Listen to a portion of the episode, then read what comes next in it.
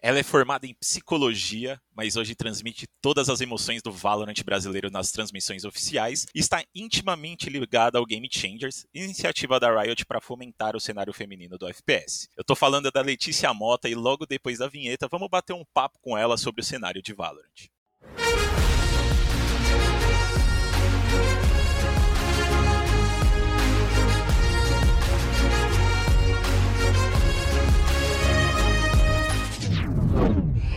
Aberto. Bom, Estamos começando mais um chat aberto nessa sexta aqui. Dessa vez, nossa convidada especial, como vocês já devem ter visto pela abertura e também pelo título, né? É a Letícia Mota, caster de Valorant pela Riot Games. E aí, Led, como você tá? Opa, salve galera, salve Gerard. Obrigado pelo convite. Sempre, sempre bem disposta para falar do, do jogo que é o meu. É que eu tenho mais carinho, né? Seu xodó atual, né? que é meu xodó, exatamente. Então, sempre muito feliz, sempre muito bem. Obrigada pelo. De novo, obrigado pelo convite. Pô, que bom. Eu que agradeço por você estar tá, tá aqui conversando com a gente. E queria começar a conversa aí pra gente falar um pouco do nosso tão queridíssimo VCB, né? O Valorant Challengers Brasil, que tá rolando aí já faz algumas semanas. E a gente tá vendo vocês, né? Infelizmente, os, os jogadores não estão indo pro, pro estúdio ainda, mas vocês já estão fazendo de lá. Ano passado vocês também fizeram algumas transmissões de lá também, né? É, como que tem sido para você estar tá fazendo esse campeonato diretamente dos estúdios da Riot? Que no League of Legends, né, para quem tá ouvindo a gente não sabe, mas a Let ela começou lá no LoL, lá atrás. É... E no League of Legends foi algo que você correu muito atrás, mas não conseguiu. Mas no Valorant você tá conseguindo agora. Como que tá sendo para você isso? Cara, foi estranho, né? Porque o meu primeiro ano contratado oficialmente, assim, pela Riot, a gente trabalhou de casa, né? Porque foi momento ali de. Na verdade, foi 2000 e... final de 2020 que eu fiz o First Strike do estúdio, é... mas foi o meu primeiro campeonato oficial, assim, por eles, né?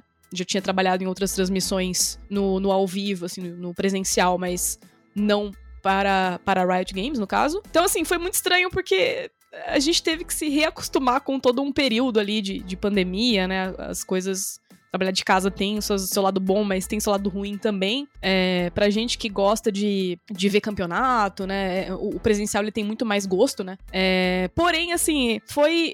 Assim, eu tô gostando dessa nova fase, assim, da gente estar de volta no estúdio, mas eu vou dizer que ainda um pouco do sentimento que fica para mim é como se eu estivesse no online ainda os jogadores não estão lá. E como os jogadores não estão lá, isso acaba afetando um pouco, assim, eu diria, o nosso desempenho, porque, claro, a gente faz o nosso melhor, a gente quer fazer o melhor trabalho, né? Mas é um, é um pouco estranho ainda você tá passando emoção, comentando uma série empolgante, num jogo que vale muito, por exemplo, e não ter ninguém comemorando ali. Você não vê nem a face do, dos caras, né? Então isso, confesso assim, que faz muita falta para mim ainda. Não é o. Não, eu não estou no melhor cenário que eu gostaria de estar, né? No sentido de vivenciar plenamente a, a profissão. Eu acho que quando a gente estiver esses campeonatos mais com, com jogadores lá, enfim, até de repente fazer um evento maior, até fora do estúdio, acho que aí sim eu vou ter o gosto daquilo que eu sempre quis ter, que é estar tá do lado do, da torcida também. É, eu acho que faz muita falta, assim, pra minha profissão em específico, não ter a galera lá, seja jogadores ou o público, né? Faz bastante falta, assim, e, e dá diferença.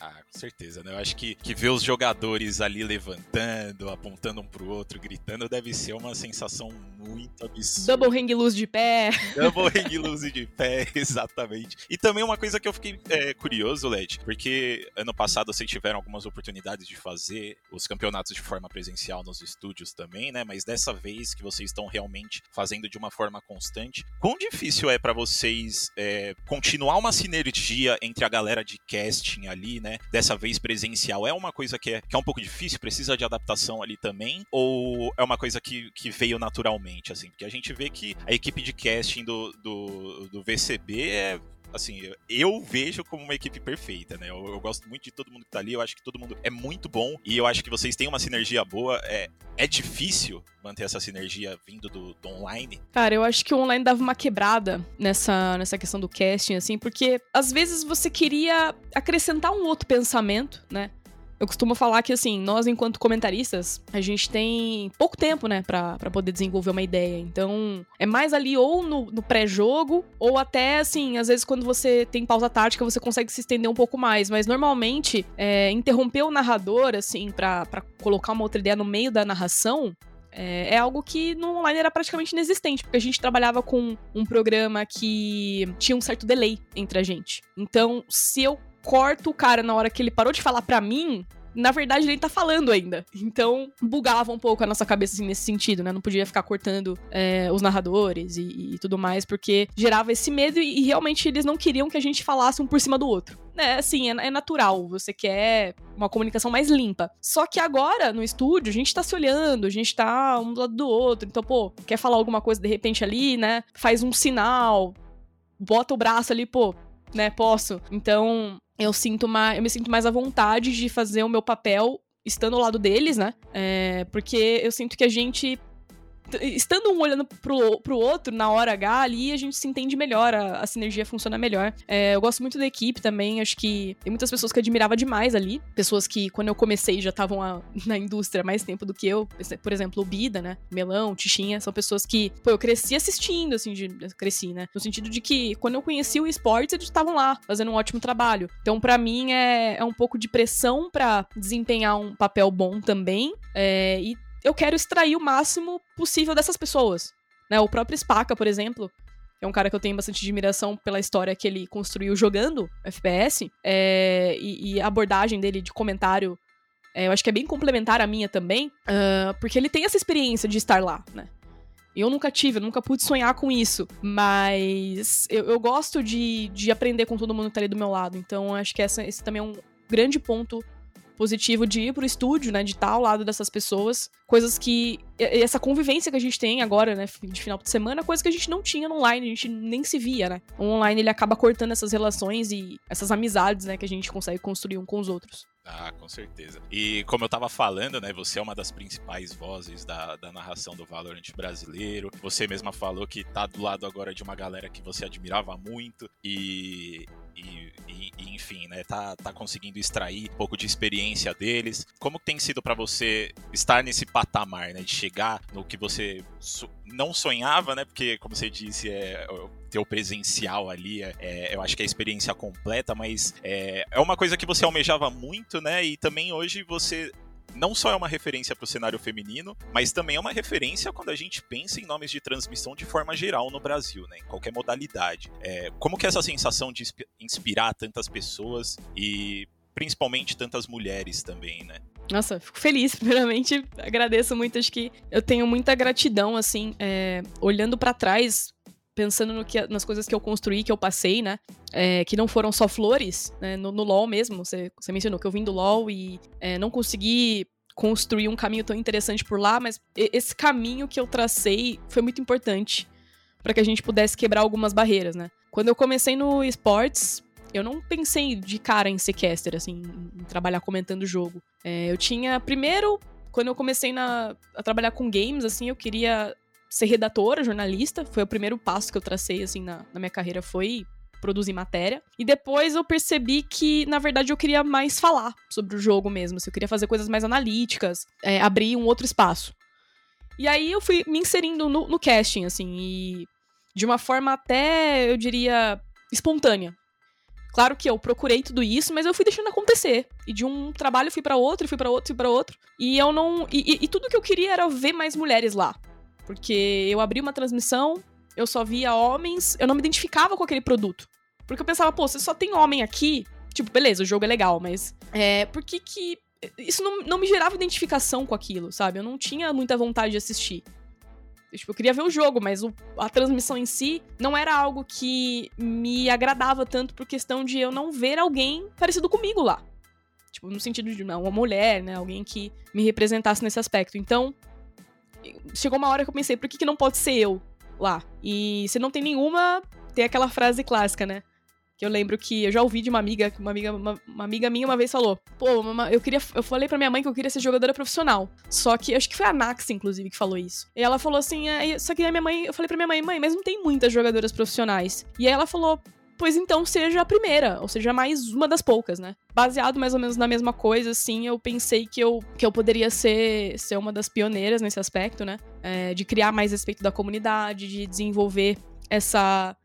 Que eu acho que, cara, não é nem aceitação, sabe? Porque, pô, você tem que aceitar mulher num espaço é, é é meio errado, né? Soa meio errado. Tipo, é, deveria ser natural as mulheres ocuparem espaço como os homens, né? Eu não queria nem. Uma coisa que eu costumo falar em entrevista, assim, é que eu não queria nem estar tá falando sobre esse assunto, por, no sentido de que deveria ser natural para todo mundo, né? Você ligar a televisão, como hoje em dia em programas de esporte tradicional, você liga e vê várias mulheres, né? Mas no esportes a gente tinha esse entrave ainda das mulheres conseguirem ter é, esse respeito, né, da comunidade. Então eu acho que eu fui uma das pioneiras a, a criar esse respeito, passar a mensagem de que, cara, estamos aqui porque somos boas no que a gente faz, né? Porque a gente é profissional competente e não só porque, ah, um rostinho bonito, ah, não sei, né, algo para chamar a atenção do público masculino. Não é isso, nunca foi sobre isso, mas foi sobre queremos boas profissionais, mulheres também, e vamos abrir esse espaço. Então eu fico feliz, assim, para mim é meio. É, é, e é sério isso, assim, é, não cai muito a ficha quando eu recebo mensagem de menina que se inspira em mim, coisas do tipo.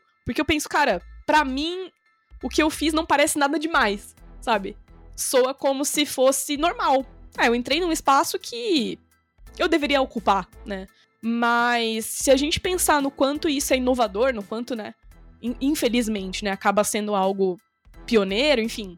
Eu fico muito feliz, porque eu vejo que outras, muitas hoje, estão seguindo o mesmo caminho. Inclusive, o Valorant, eu diria que hoje é uma das modalidades de esportes que tem mais mulheres ingressando no casting, né? Eu consigo te citar aqui umas cinco comentaristas novas. Então, isso para mim é, é um grande e hoje você olha para as modalidades todas, né? Pelo menos tem duas mulheres ali. Isso me me comove bastante assim, porque quando eu entrei, a situação. E, no, e olha que não faz tanto tempo que eu entrei no esportes, né? Mas quando eu entrei, a situação era muito diferente.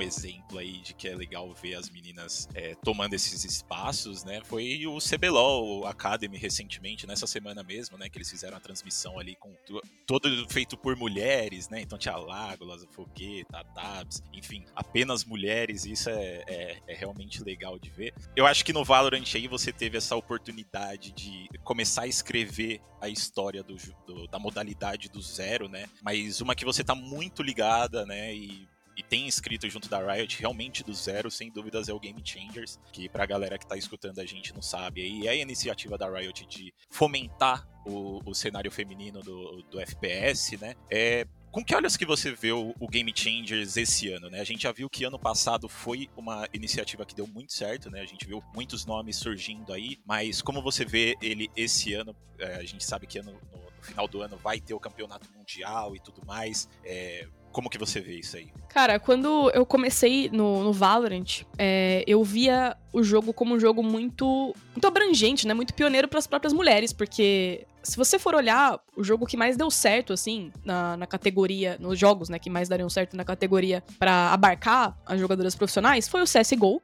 né, que até hoje você encontra aí vários times bons e ativos, né, de CSGO femininos, e o Rainbow Six. O Rainbow Six também tem um cenário feminino interessante desenvolvido pela, pela Ubisoft. É, então, assim, o FPS, ele é uma região, de novo, não é uma região, é uma, um cenário ali que você tá é, completamente distante do machismo. Não. Em lugar nenhum você vai encontrar isso. Mas eu sinto que é melhor para as mulheres, assim, é, uma, é uma, um cenário mais, mais acolhedor do que o MOBA. Por vários motivos, acho que eu poderia entrar, mas se eu for entrar nessa discussão, acho que a gente vai levar muito tempo. Então, é, em, em suma, é uma opinião que eu tenho, assim, baseada na minha própria experiência também, enquanto jogadora.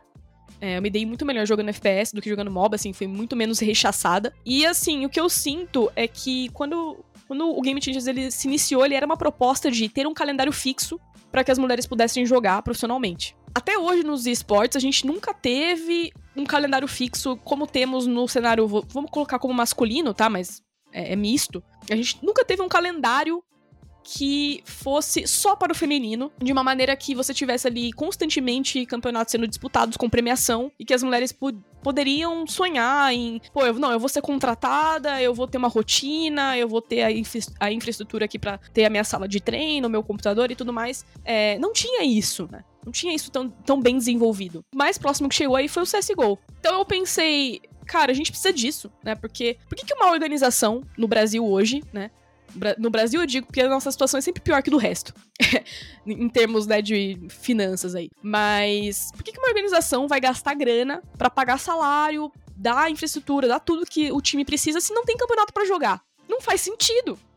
Né? E assim, eles não estão errados, porque não tem sentido mesmo. Você contrata uma line para jogar um campeonato por ano. Então, o que eu lutei muito, né, para que a gente estivesse no Valorant era uma iniciativa longa, né? Algo que você tem um calendário planejado, com premiações constantes, e isso até a Evelyn brigou também junto, né? De, de ter essa, esse incentivo, né? Constante, para que não seja só uma premiação no final. Não, tem Open Qualifier aí constante, com premiação, para que as meninas possam se planejar, se desenvolver, manter uma rotina de treinos. Porque assim, não tem sentido nenhum você treinar o ano inteiro para jogar um campeonato. Não, não tem, não tem desenvolvimento dessa forma. Então a gente precisava desse calendário. Né? Eu acho que o Game Changers ele veio para ser esse calendário fixo de com premiações boas, né? Uh, ah, para agregar isso pro cenário, né? Tanto que hoje você vê várias organizações, organizações gigantes, inclusive, né, como a Liquid, por exemplo, investindo nesse cenário, mostrando que é, não só a oportunidade tem que ser dada, mas você precisa de um ecossistema que mantenha essas jogadoras ativas.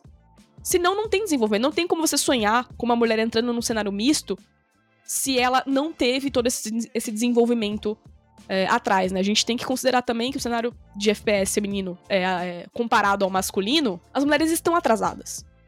Estão atrasadas, porque em quanto tempo se investiu em homens jogando?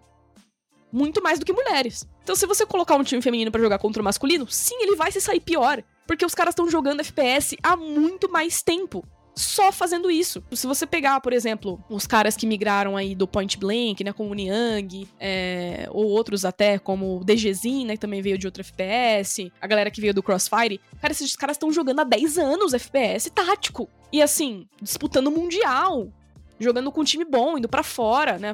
Eu tô citando esses, mas não tô citando a galera do CSGO, que também, meu, Xande, por exemplo, né? Tem uma longa agenda extensa aí no, no FPS. E aí você compara com a mina, que tem treino recusado, com equipe boa, que, que meu, tem que se dividir para fazer faculdade, para trabalhar, porque família cobra isso, né? Tem toda essa questão de gênero, do quanto a família vai cobrar coisas diferentes. Então, acho que o Game Changers ele veio justamente, né, para encerrar sobre o que eu penso disso, acho que esse ano ele quer se consolidar enquanto esse calendário fixo para que haja esse desenvolvimento. A gente tem consciência, né? A gente, eu digo eu, Riot, enfim, de que não é algo a curto prazo. Você não vai tornar uma, uma, um time feminino, ou seja, um, mulheres jogadoras profissionais capazes de jogar no mesmo nível em um ano. Porque elas precisam ter toda a noção que esses caras têm a 10. E noção, eu digo, e não é, só, não é só sentar e jogar. Porque se for sentar e jogar, todo mundo tem a capacidade cognitiva igual. Mas é você ter o timing, a noção de jogo, a leitura de jogo. Você vive, vivenciar o que é pressão. Você vivenciar o que é uma série de coisas que essas meninas nunca vivenciaram na vida. Que, que você vivencia com, com mais experiência, né? Exato. Então, assim, a gente tá começando agora um negócio que os caras começaram há mais de 10 anos. Então, e assim, ainda digo, né? Tem cenários que foram mais desenvolvidos que outros, né? O cenário de PB, mesmo ele estando aí há muito tempo, né? E ainda existe. Mas muita gente guivou dele porque ele não valia tanto a pena assim quanto o CSGO, por exemplo. E hoje o CSGO, para muitos, não vale tanto a pena igual o Valorant tá valendo. Tem, temos tudo isso a se considerar. Mas acho que a questão, Gerard, é que mulheres, por exemplo, eu nunca me vi, nunca pensei na minha vida, cara, eu vou ser jogadora profissional. Tipo, nunca pensei isso na minha vida, eu nunca vi nenhuma jogadora profissional na minha época que eu era que eu era, tinha 16, 17 anos.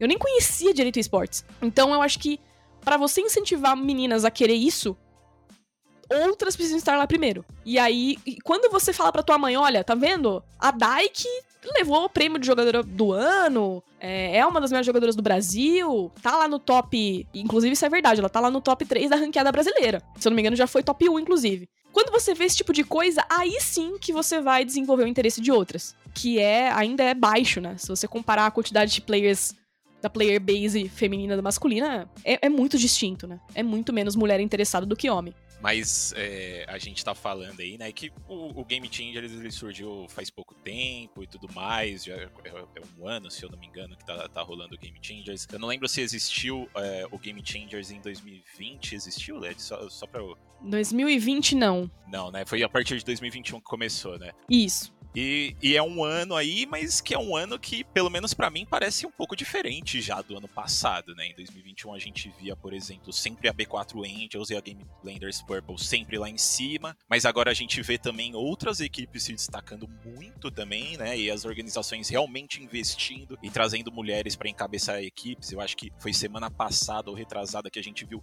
um monte de anúncio de, de, de times femininos, né, no cenário de Valorant. Como que você acha que tá a evolução desse cenário? É, nesse ano, pelo pouquinho que a gente conseguiu ver, é, é, uma, é uma evolução boa de se ver?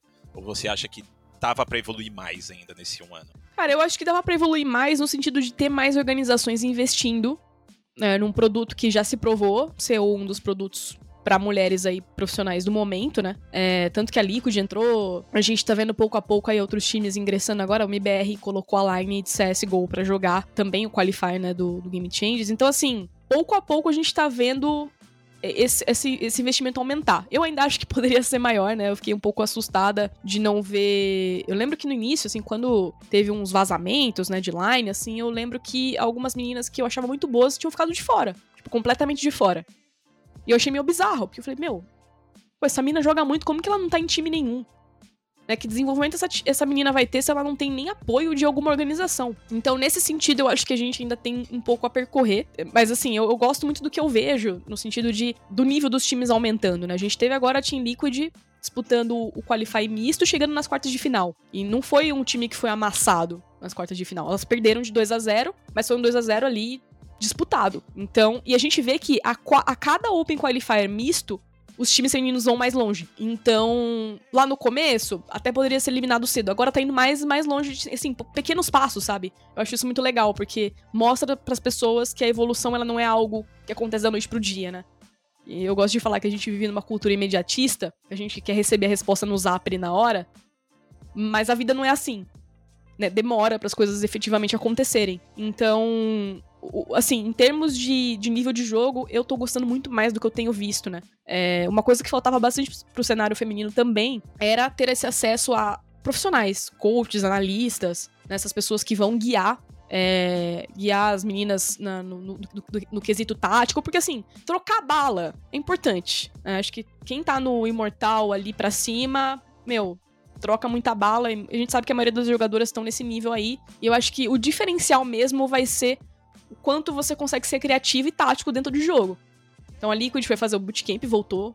Um time insano, né? É, acho que a GL Purple também agora, um time diferente, tem outro potencial, um potencial ainda maior de chegar também longe, né? Dar o tempo ao tempo para essas meninas aí. Tem nomes ali novos, novos no sentido de idade mesmo, né? E eu acho que as meninas novas aí têm um, muito potencial, porque mira jovem. Uh, mas a própria B4, o Angels também, mudou jogador, ainda tá se readaptando. Temos aí Stars Horizon, que acho que é um time também com nomes muito bons.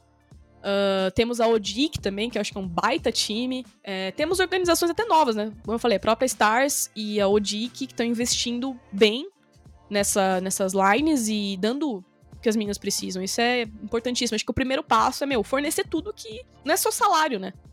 Mas é dar o básico para que elas possam se dedicar só ao jogo. Sem se preocupar com ter que fazer faculdade, com trabalho, para pagar outra conta, enfim. É, é engraçado, né? Porque a gente ainda tá lutando pelo básico, assim, mas eu tenho ficado positivamente surpresa, assim, com. Apesar de não ter tantas orgs grandes, né, investindo, assim, poderia ter mais, como eu falei, mas essas menores em tamanho, assim, que estão chegando agora, estão fornecendo isso. Então, assim, para mim isso é o, é o básico. Mas o Game Changers, ele ele, tem, ele vai ser cada vez mais um, um, Especialmente agora que a Liquid, né, tá dando um outro patamar pro negócio, levando as meninas pra fazer bootcamp. Eu acho que tende a ser um, um campeonato ainda mais competitivo do que foi no primeiro ano.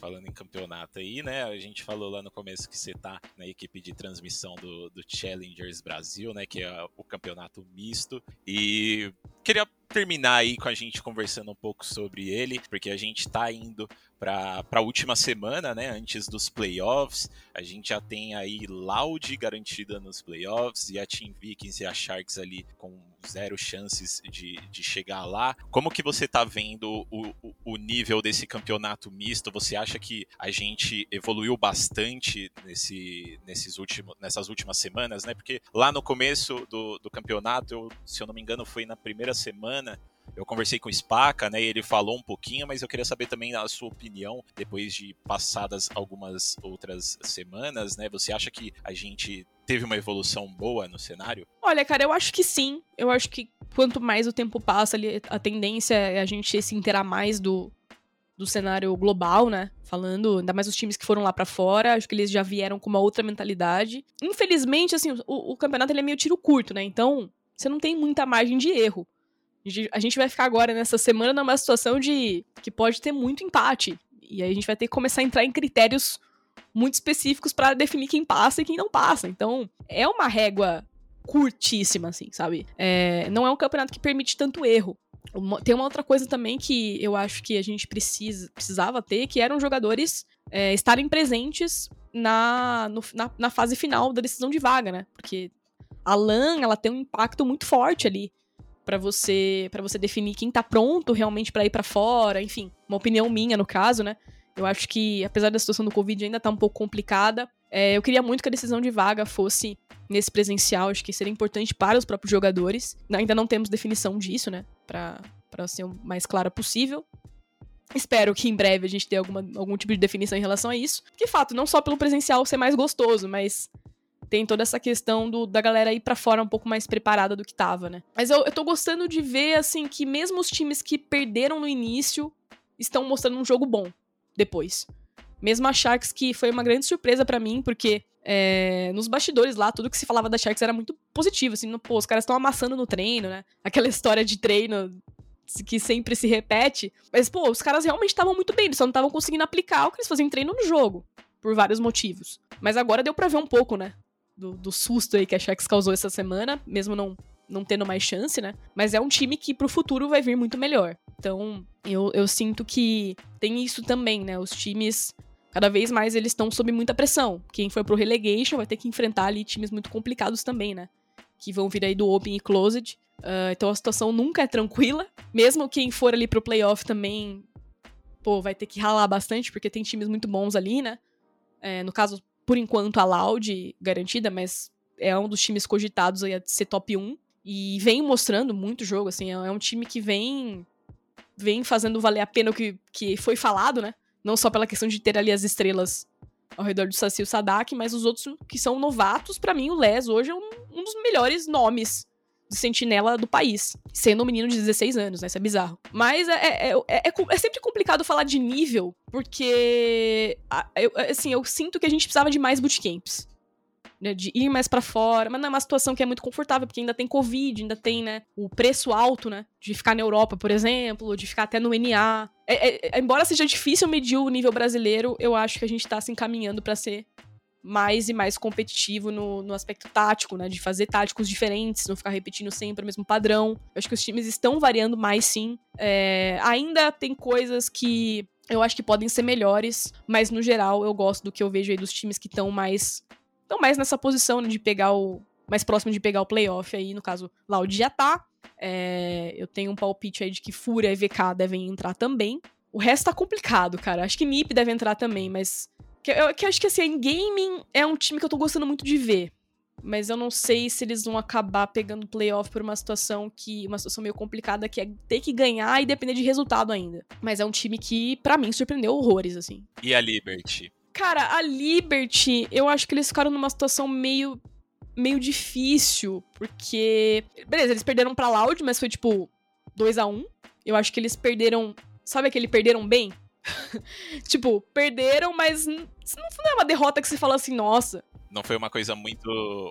Não foi uma disparidade muito grande. Não, não. Foi, pô, foi uma derrota honesta, cara. Um jogão, assim. E eu acho que a Liberty, eles, assim, eles vão pegar a TBK agora, que também é um time bom, mas eu acho que eles têm condições de vencer, assim, eles têm condições de, de se rearranjar. É, afinal, eu acho que eles são um time muito bom, mas eles têm alguns apagões. E às vezes esses apagões, eles são meio cruéis, assim, como aconteceu lá fora, enfim. É, é um time que tem isso para mim. Não é um time 100% constante, que dá para você esperar constância, igual a GL.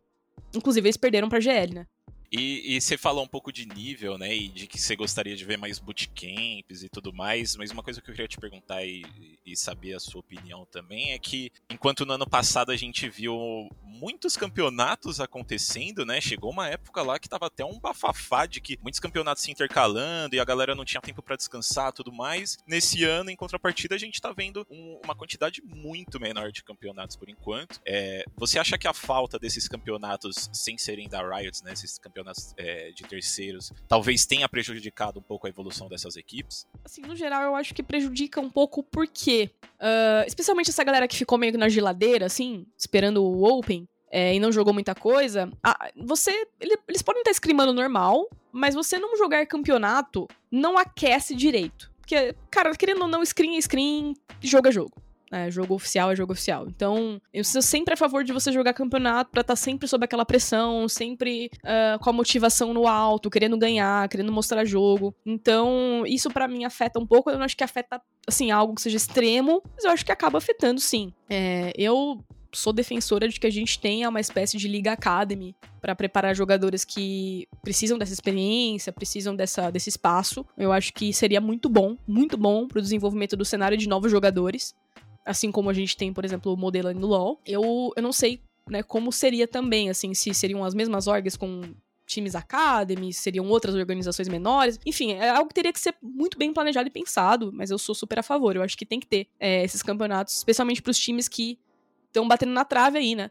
MBR, por exemplo, ficou um tempo sem jogar Los Grandes, né? Orgs que estão investindo bastante em, em, jogadores bons. Inclusive, isso daí foi uma coisa que eu, que eu até conversei com o Saci quando, quando eu fui lá na, no CT deles, né, pra, pra revelação e tudo mais. E, e eu perguntei para ele, ele também acha que é super necessário esse cenário Academy. E eu acho que no LoL já se provou, né? A gente vê no LoL, pelo menos, muita gente subindo do Academy, indo super bem no, na liga principal. Eu acho que no, no Valorant realmente daria um gás a mais aí pra galera pra para preparar mesmo esse pessoal para a hora do vamos ver. Mas para a gente finalizar, é, eu queria pedir para você deixar algumas dicas aí para a galera que curte assistir um babazinho, né?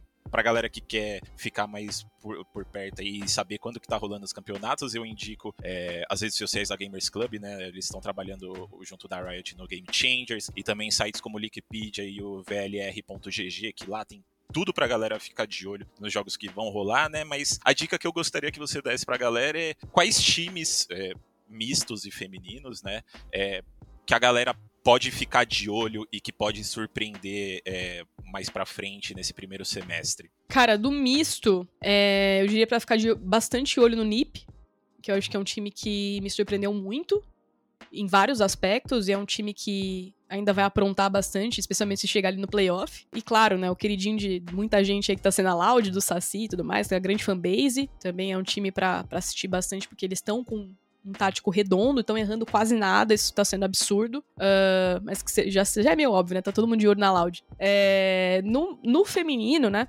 É, a Liquid, com certeza, porque vem sendo eu já o melhor time ainda, né? Sendo feminino, agora só mudou de, de organização, mas é uma, é uma lineup muito boa que voltou de um bootcamp recente da Europa é, e voltou com uma outra postura, ao meu ver. É muito melhor, né? Muito, um jogo bem mais encaixado. E eu tenho grandes expectativas também na line da, da Odic. Da Odic feminina. É, eu acho que também tem nomes ali muito, muito bons. Além da, da Jelly Purple. Acho que a Jelly Purple continua sendo um time bastante competitivo que deve chegar longe aí, se se manter esse ritmo, né? Acho que estão passando por algumas, algumas questões aí, porque o time mudou inteiro, né? Então, é, ainda é muito cedo para falar, assim, a gente tem que ver mais, precisa de mais tempo, né? Como a gente tá vendo no VCT agora. Muitos times começaram mal surpreendendo, então precisamos de tempo ainda para dizer, mas são times que eu acho que, que vale a pena parar um pouquinho para acompanhar e ver o que estão fazendo. É, queria agradecer muito a sua presença no chat aberto de hoje. Obrigadão mesmo por, por tirar um tempinho do seu dia aí pra gente bater esse papo. E queria deixar o espaço aberto, como de costume, aqui, né, para você mandar um recado pra galera que tá escutando a gente aí. Fica à vontade, o espaço é seu, Led. Cara, eu queria agradecer de novo o convite, né? Muito obrigada, ESPN, Gerard. É, um abraço pro Guerra também, que tá sempre por aí. É, agradecer a galera que vem acompanhando desde sempre, né? Enfim, se você também é recém-chegado aí no cenário de Valorant, está acompanhando agora, meu muito obrigada por você estar tá acompanhando, por você estar tá curtindo. Espero que você esteja realmente gostando, né? Do, do nosso trabalho, enfim, dos jogos, que estão muito legais também. Muitas surpresas, né, acontecendo, então torna tudo mais emocionante. E dizer para acompanhar esse fim de semana aí, que vai ser muito definidor. A gente vai ter algumas partidas que valem muito para muitos times, então a galera vai jogar com a vida, a vida valendo. É, vai ser um, com certeza aí uma, uma semana, uma das semanas mais importantes que a gente vai ter. E mas acho que é isso, assim, agradecer todo o carinho da galera que acompanha, a galera que tá seguindo lá nas redes, que sempre interage, ou mesmo que não interaja, só de estar assistindo lá é, é bem importante. Minhas redes sociais aí, para quem tá chegando agora não conhece, é tanto Twitter, Instagram, Twitch, você me encontra por Letícia X Mota com dois T's. Então, quem puder seguir lá, tamo junto. Valeu demais. Mas é isso aí, galera. O chat aberto dessa sexta vai ficando por aqui. Espero que vocês tenham gostado do papo de hoje e não deixem de seguir as nossas redes sociais também. Lá no Twitter vocês podem encontrar a gente por ESPN Esportes BR no Facebook, como ESPN Esportes BR também. Não se esqueçam de acessar o nosso site espn.com.br/esportes, onde a gente traz entrevistas, vídeos, podcasts, opiniões e análises de diversas modalidades dos esportes. Mais uma vez, espero que vocês tenham gostado e até a próxima. Tchau, tchau.